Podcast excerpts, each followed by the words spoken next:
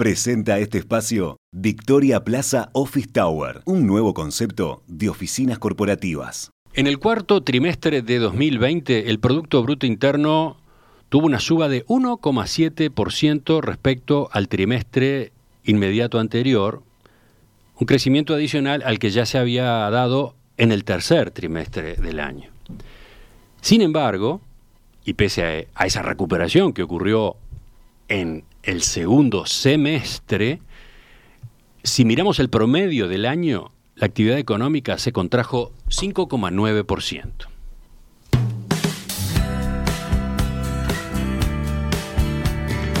Estos datos que divulgó el miércoles el Banco Central se conocen en un momento particularmente complejo a nivel sanitario en nuestro país, que ustedes saben llegó al gobierno a anunciar nuevas medidas en el intento por contener el avance de la pandemia.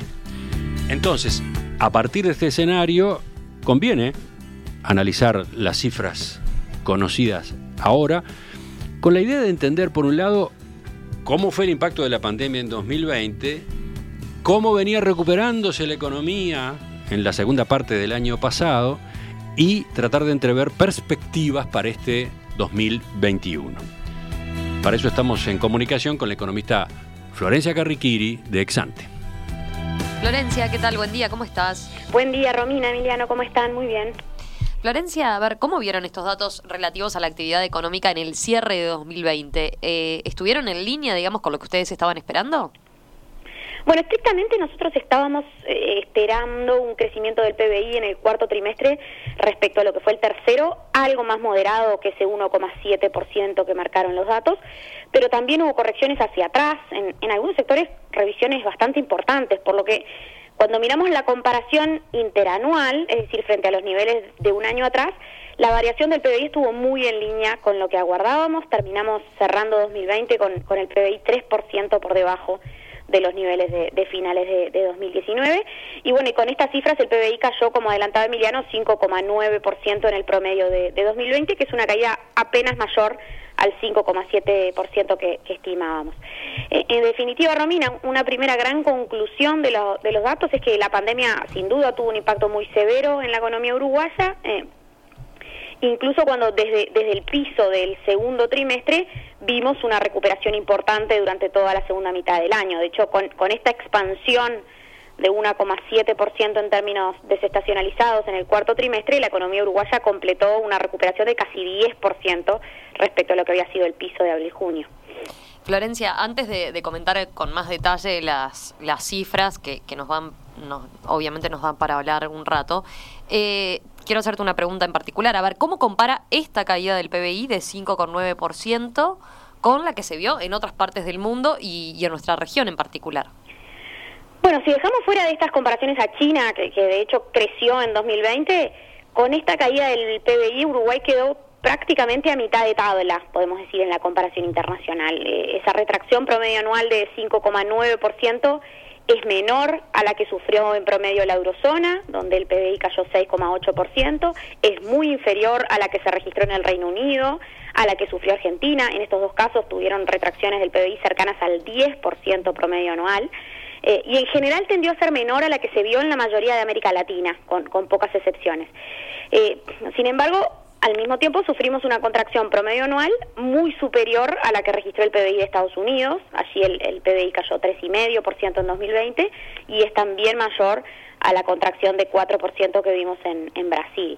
Eh, y bueno, y si miramos en lugar del promedio del año, el cierre del año, es decir, la comparación cuarto trimestre de 2020 respecto a la situación pre-COVID de finales de 2019, eh, también hay una conclusión muy similar. Estamos mejor que Europa y que la mayoría de nuestro continente, pero peor que Estados Unidos, Brasil y, bueno, y dentro de nuestro continente también peor que Chile o Paraguay.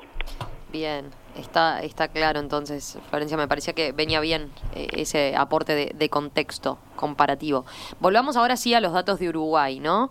Eh, ¿Cómo fue la, evolución por sector de actividad en 2020? Y en particular, capaz que te, empiezo preguntando por los sectores que impulsaron de alguna manera la, recuperación de lo que fue la, segunda mitad del año.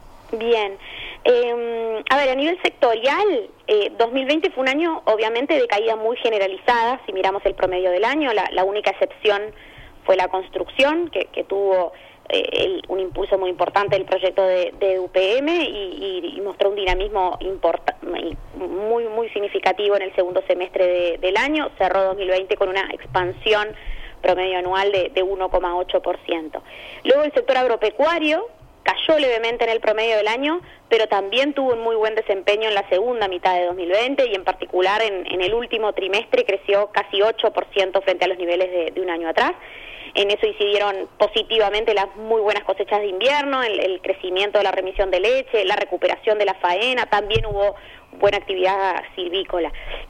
Estos dos sectores podemos decir que tuvieron un rol clave en, en la recuperación del segundo semestre, más allá de que en general todos los sectores tendieron a recuperar actividades del piso de abril-junio, el agro y la construcción habrían empujado de manera particular.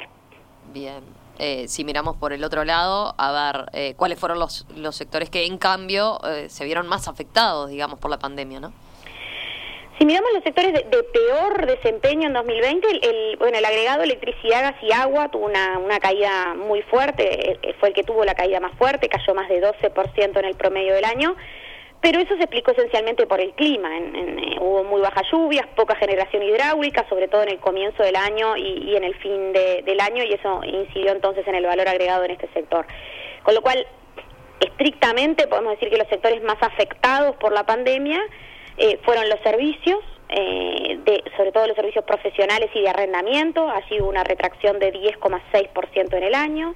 El agregado comercio, servicios de alojamiento y suministro de comidas y bebidas, el, anterior comercio, restaurantes y hoteles, se contrajo 9% promedio anual. Y los servicios de, salud, enseñanza, esparcimiento y otros, que es el otro, otro agregado que, publican las nuevas cuentas nacionales, también acumularon una baja importante de, de 7% en el promedio del año. En un segundo escalón se ubicó la industria, que, cayó 5,6%, y, y el agregado transporte, comunicaciones y servicios de información, que se contrajo 6,5% en el año. En el resto de los servicios hubo bajas también, pero bastante más acotadas. Una nota importante, Romina, antes de, terminar de hablar de los sectores, vale la pena aclarar es que, que el sector transporte, comunicaciones y servicios de información tuvo una revisión realmente muy fuerte de, las cifras hacia atrás. Eh, eso es algo que no es habitual, segura, seguramente refleja un cambio metodológico en, la forma de comparar el valor agregado de, este sector en estas nuevas cuentas nacionales. Eh, el Banco Central la verdad es que no hizo ninguna aclaración en relación a este punto, pero mientras que en las estadísticas que se habían publicado en diciembre, eh, el sector venía acumulando un crecimiento de casi 5% en enero-septiembre de 2020, según estos nuevos datos, cayó más de 8% en el, en el mismo periodo, cerró el año con, con una caída promedio anual de, de seis y medio, como mencionaba recién. Así hay un cambio bien importante. Según el informe del banco, eh, esta fuerte caída del sector transporte y comunicaciones eh, eh, habría respondido a una menor actividad de transporte, sobre todo de transporte de pasajeros, que, que bueno no habría sido compensada por, por más demanda de servicios de comunicaciones. Bien. Eh, Florencia, si vamos por el lado de, la demanda, es decir, qué pasó con la inversión, el consumo, eh, ¿cuáles fueron los principales destaques a nivel de, los principales componentes de la demanda? A nivel de la, de la demanda hubo menos sorpresas, eh, tendió a verse en cualquier caso una mayor inversión en activos fijos de, lo que estimábamos, sobre todo por, por el impulso del proyecto de UPM. De hecho, la inversión bruta fija creció casi 12% en el último trimestre eh, y, bueno, y pese al mal desempeño de, la primera parte del año, cayó entonces solo 0,5%, 0,5% en el promedio de, 2020. Por otro lado, eh, después del rebote que, que habíamos visto en el tercer trimestre, el consumo privado también tuvo una recuperación adicional en el, en el cuarto trimestre, pero mucho más moderada, con lo cual cerró el año 5% por debajo de los niveles de finales de 2019 y, bueno, y se retrajo algo más de 6% en el promedio de, del año. Eh, bueno, y en medio de un ajuste fiscal importante y, pese a la expansión transitoria de algunos gastos asociados a la pandemia, fue un año también de caída de, de lo que se llama el consumo público, de más de 6% promedio anual, y finalmente también el sector externo, mirado en términos netos, incidió negativamente porque las exportaciones cayeron 16% y las importaciones lo hicieron en menor magnitud, bajaron algo menos de, 11% en el promedio del año. Bien. Eh, Florencia, antes de terminar, pasemos, si te parece, a lo que son las, las perspectivas para este año 2021. Decías recién que, eh, está claro, en la segunda parte de 2020 la economía tendió a recuperarse. Eh, ahora, como mencionaba Emiliano también en, eh, al inicio, la, situación sanitaria se complicó mucho en estos últimos meses, en estos últimos días en particular, y el gobierno debió tomar ahora nuevamente medidas para restringir la, movilidad. Entonces, ¿qué, podemos esperar en ese contexto? ¿Qué proyecciones manejan ustedes en Exante? Sí, claramente el contexto se ha, puesto más complejo y hay, y hay, bastantes incertidumbres a la hora de hacer proyecciones para, para este año. A ver, nuestros anteriores pronósticos apuntaban a un crecimiento del PBI de, de 3,2% en el promedio de 2021, pero como decías, el, el, agravamiento de la situación sanitaria y las recientes medidas del gobierno nos llevan, nos llevan a revisar algo a la baja la actividad en algunos sectores, como, como el comercio y como algunos servicios en particular. Eh, más allá de que no sabemos todavía cómo va a seguir evolucionando la pandemia, qué duración van a tener algunas de las medidas anunciadas, nos parece que, vamos a ver, sí, necesariamente una afectación de estos rubros relevante en, en esta primera mitad del año.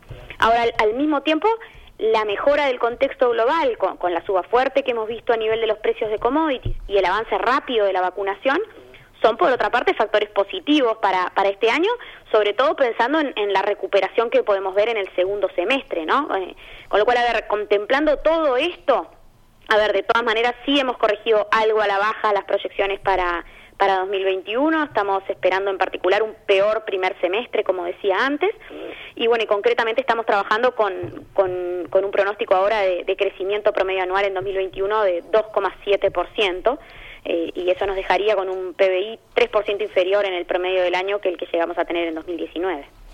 Florencia. Gracias, eh, gracias por este análisis a propósito de lo que implicó la, caída de actividad económica en 2020 y bueno, las perspectivas para este 2021. Volvemos a conversar con ustedes eh, la semana que viene. Un abrazo. La semana que viene. Buen fin de semana. Fin de semana. En perspectiva, más que un programa, más que una radio.